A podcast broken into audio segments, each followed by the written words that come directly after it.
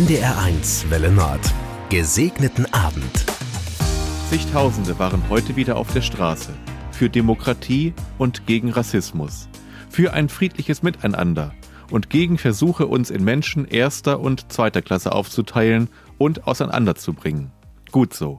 Es gibt Zeiten, da wirkt sogar unsere Demokratie zart und zerbrechlich. Doch ich gebe auch zu, manchmal wird es mir zu viel. Ich kann mich nicht den ganzen Tag mit den Problemen unserer Welt befassen. Zwischendurch muss ich auch mal etwas Schönes in meine Seele lassen, sonst verkümmert sie. Wer heute bei strahlendem Sonnenschein draußen gewesen ist, konnte viel Schönes entdecken. Glitzernden Schnee, mit raureif überzogene Bäume und ein reines Weiß, das alles Hässliche zudeckt. Mein Sohn zeigte mir begeistert eine Schneeflocke.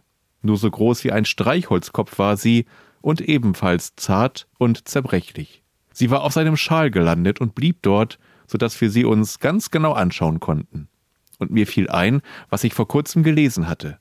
Keine Schneeflocke sieht genauso aus wie irgendeine andere.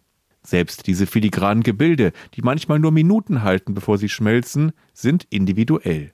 Und Wissenschaftler, die in der Antarktis arbeiten, haben vor kurzem eine Methode entwickelt, wie sie Schneeflocken haltbar machen können.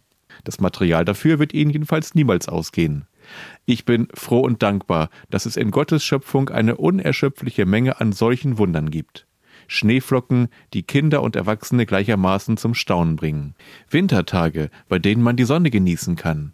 Menschen, die Methoden entwickeln, um vergängliche Schönheit festzuhalten.